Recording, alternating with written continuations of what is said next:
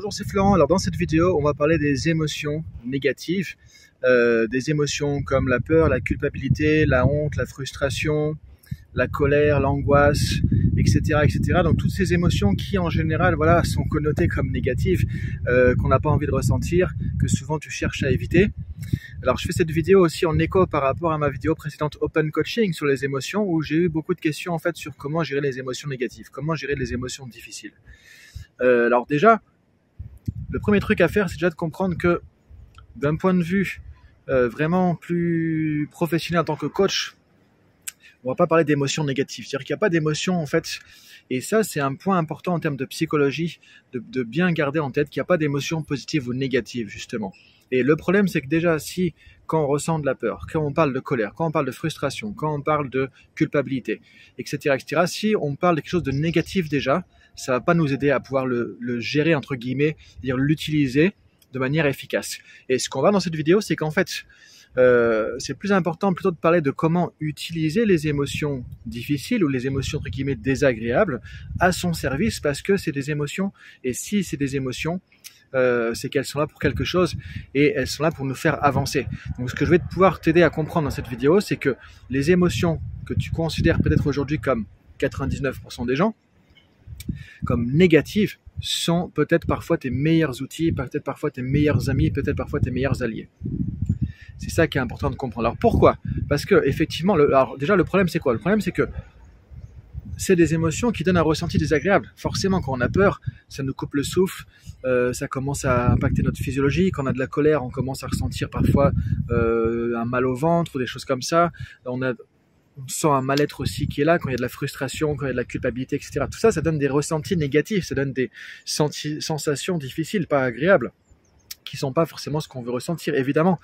Euh, donc, on a tendance à faire quoi? À le rejeter. Le mot-clé est là, on a tendance à rejeter cette émotion. Il y a plein de gens qui viennent en coaching en disant je voudrais supprimer la peur, je voudrais ne plus ressentir de la colère, ne plus ressentir patati patata. Et le problème c'est ça, c'est que on vient en rejet, en opposition avec ces émotions. Donc qu'est-ce qui se passe? Ça va augmenter la problématique. En fait, si je commence à ressentir de la colère, de mettre, euh, de ressentir de la peur, si je ressens de la colère, d'être en colère, en fait, c'est comme si au départ j'avais quelque chose qui vient pour quelque chose, on va le voir après, et moi en fait, par ma propre vision des choses, par ma propre perception des choses, parce que encore une fois, c'est quoi la colère, c'est quoi la peur, c'est quoi, c'est ce que j'en fais dans ma tête. Donc si dans ma tête je perçois ça de manière négative, forcément que je vais créer quelque chose de négatif, de destructeur en fait. Et, ce qui est important de comprendre, c'est que ces émotions, le problème c'est pas ces émotions, justement le problème c'est qu'est-ce qu'on va en faire, comment on va les utiliser. Et 99% du temps, on en fait quelque chose de difficile, de négatif. C'est pour ça qu'on parle d'émotions négatives. Alors qu'en fait, par exemple, au départ, la peur, elle va servir à quoi? C'est-à-dire si on a une émotion de peur, en quoi ça peut être notre allié? En quoi ça peut nous aider justement une émotion de peur? On peut dire, on dit parfois la peur n'évite pas le danger, donc c'est rien d'avoir peur. Ok, ça évite pas le danger, mais ça vient nous prévenir du danger. La peur vient nous prévenir d'un danger. Maintenant, la question à se poser, est-ce que ce danger, premièrement, il est factuel? Je risque quelque chose? Je sais pas, par exemple, euh, si je commence à monter sur le toit et que je tombe, ben, peut-être que oui, je vais y rester. Il y a peut-être un danger, donc il y a peut-être de la peur, c'est normal, c'est plutôt légitime. Maintenant, si je parle devant un comité de direction, si euh, je fais, je sais pas, une prise de parole quelque part, euh, si je veux demander une augmentation à mon patron, si je veux demander à quelqu'un de faire quelque chose euh, et que j'ai peur de ça, vous voyez que là c'est pas là, tu vois que on n'est pas dans la même chose. C'est pas la même peur que quand je suis sur un toit à 10 mètres et que je peux me tuer en fait. Mais dans tous les cas, cette peur, elle va venir pourquoi bah, Elle va venir pour me dire, ok, attention, attention à quelque chose. Elle vient pour me rappeler qu'il y a un danger. Euh, et donc du coup, maintenant la question à se poser, c'est est-ce qu'il y a un vrai danger ou est-ce que c'est un danger virtuel entre guillemets? Danger virtuel, c'est quoi? Ben, C'est que en fait, quand tu as peur de demander quelque chose à quelqu'un, quand tu as peur de parler à ton patron, quand tu as peur de euh, donner un feedback, quand tu as peur d'être critiqué, quand tu as peur d'être jugé, quand tu as peur de te tromper, quand tu as peur de ne pas y arriver, quand tu as peur de je sais pas quoi, c'est dans ta tête. C'est dans tes constructions mentales, ce n'est pas dans la réalité. Ce n'est pas dans la réalité comme quand tu à 10 mètres et que tu peux tomber, t'écraser au sol. Et c'est ça la nuance. Et donc là, la peur, elle vient dire quoi? Elle vient dire il y a un danger. Mais toi, tu te rends compte que c'est un danger virtuel. Donc qu'est-ce qu'elle vient faire la peur Bah là, elle vient te montrer qu'effectivement, toi, tu construis une perception de danger dans cette situation. Donc ça veut dire quoi? Ça veut dire qu'il y a des croyances limitantes derrière, ça veut dire que tu as une vision du monde qui est erronée, euh, qui ne t'aide pas à avancer. Et donc qu'est-ce que tu peux faire? Bah, Tu peux changer, évoluer. Donc la peur, tu peux la prendre comme un feedback, un, indicateur, comme sur une voiture, du voyant, le voyant rouge là qui te dit que le moteur est en train de chauffer, ça va prendre feu. Donc là tu peux dire ok, j'ai peur de euh, demander ce truc-là à cette personne, j'ai peur de passer l'action, j'ai peur qu'on me critique. Et là, du coup, tu peux voir qu'est-ce que tu dois travailler. Bah, tu peux travailler sur la critique, tu peux travailler sur euh, le regard de l'autre, euh, qu'est-ce qui se passerait si tu fais une erreur et que tu es critiqué ou tu es jugé, etc. Donc ça te faire travailler sur toi pour te rendre compte qu'effectivement, quand tu travailles sur la critique, par exemple, tu rends compte que la critique, encore une fois, c'est quelque chose de conceptuel, ça n'existe pas en soi, bah, cette peur, elle va s'éliminer parce que tu auras travaillé sur la critique. Tu, diras la critique, ok, si on me critique, c'est ok, je prends les informations qui sont utiles et le reste, je prends pas.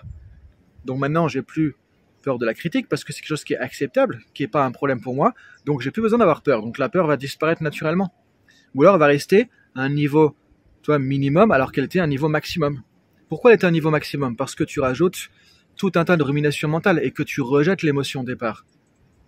Et donc c'est toi qui ajoutes en fait du négatif, c'est-à-dire que les émotions négatives, elles ne sont négatives que parce qu'on les rend négatives. C'est ça qui est important de comprendre. Ça s'applique aussi avec toutes les émotions de ce type-là. Par exemple, la colère. Souvent, la colère, c'est quoi? Bah, Ça nous permet de nous manifester, de dire qu'on a été enfreint, quelque chose a enfreint nos valeurs, qu'on a été euh, peut-être pas respecté, on s'est pas senti respecté. Donc ça veut dire que nos valeurs ont été, en tout cas, malmenées par quelque chose. Donc ça veut dire que soit il y a quelque chose que je dois rectifier, soit je dois exprimer quelque chose, soit je dois revoir mes valeurs peut-être. En tout cas, il y a quelque chose à faire ici. Donc encore une fois, L'idée, c'est de comprendre que ces émotions, entre guillemets, négatives ont ce qu'on appelle en PNL, en neurosémantique en particulier, une intention positive. Elles sont là pour t'aider à faire quelque chose. Et est-ce que tu évolues avec de la joie? Est-ce que tu évolues avec de la sérénité? Est-ce que tu évolues quand tout est OK, que tu te sens en paix ou pas? Ben Non, il n'y a rien à changer, tout est OK. Qu'est-ce qui te fait évoluer dans la vie? Qu'est-ce qui fait évoluer un être humain dans la vie? Les coups durs. Quand on se prend, bam, une claque de la vie que parfois, boum, on en reprend une autre encore de l'autre côté parce qu'on n'a pas compris la leçon. Et là, qu'est-ce qu'on se dit? On se dit, ok, faut que je change, il y a un problème quelque part. Et si on est dans la sous-responsabilité qu'on veut changer l'extérieur, on dit c'est à cause de la crise, c'est à cause de lui, c'est à cause de ça, qu'est-ce qui va se passer? Boum, on en reprend autre parce qu'on n'a pas changé. Donc les émotions négatives vont nous aider justement à pouvoir changer, à pouvoir évoluer, à pouvoir grandir. Et c'est ça qui va nous permettre d'avancer le plus dans la vie. Donc c'est pour ça qu'on peut remercier ces émotions. C'est pour ça que Maintenant, quand tu ressens de la colère, quand tu ressens de la peur, quand tu ressens de la frustration, quand tu ressens de la culpabilité, dire ok, qu'est-ce qui se passe derrière? Quelle est l'intention positive derrière cette émotion? À quoi peut servir cette émotion? Qu'est-ce qu'elle vient me donner comme message? Qu'est-ce qu'elle peut me dire euh, d'important qui va m'aider à évoluer, qui va m'aider à grandir dans la vie Et tu verras que c'est comme ça que tu vas pouvoir avancer le plus. Et que ces émotions, en fait, c'est des indicateurs qui t'aident à progresser, à sortir de ta zone de confort, à changer ton état d'esprit de manière à pouvoir avancer le plus possible dans la vie. Et là, du coup, quand on n'écoute pas ces émotions, c'est là qu'on se tire une balle dans le pied et c'est ça qui nous empêche d'avancer, en fait, parce qu'on n'écoute pas notre intelligence profonde, en fait, qui, qui nous donne tout ce qu'il faut pour avancer, pour évoluer, pour grandir. Et on sait que les émotions qui sont refoulées, qui sont gardées à l'intérieur, qui sont somatisées, détruisent notre santé aussi après. Donc c'est très important d'être à l'écoute de ces émotions. Alors maintenant, c'est pas forcément évident effectivement de faire ça.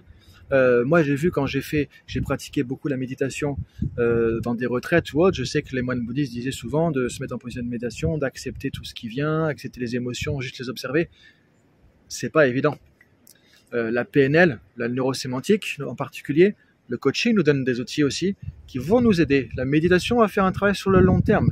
Et maintenant, quand tu as besoin de travailler une émotion particulière de peur par rapport à une situation donnée, de colère par rapport à une situation donnée, de culpabilité par rapport à quelque chose, là, tu peux avoir des outils qui vont t'aider par rapport à ça. Alors, j'ai vu que dans les réponses à l'open coaching, il y a beaucoup la peur qui revenait. Effectivement, on est dans un contexte en ce moment assez anxiogène où il y a beaucoup de peur par rapport à tout un tas de choses. Donc, ce que je te propose effectivement, justement, c'est que tu vas pouvoir trouver un lien en dessous de cette vidéo euh, vers un programme justement apprivoiser la peur qui va t'aider, qui va te donner les étapes, les outils, la méthodologie. 1, 2, 3, 4. Voilà, tu vois, je t'accompagne de manière professionnelle, structurée, comme je le fais avec mes clients en coaching, pour t'aider à apprivoiser la peur et à faire de la peur ton allié plutôt que ton pire ennemi parce que la plupart du temps c'est notre pire ennemi. Encore une fois, c'est pas à cause de la peur, c'est à cause de nous.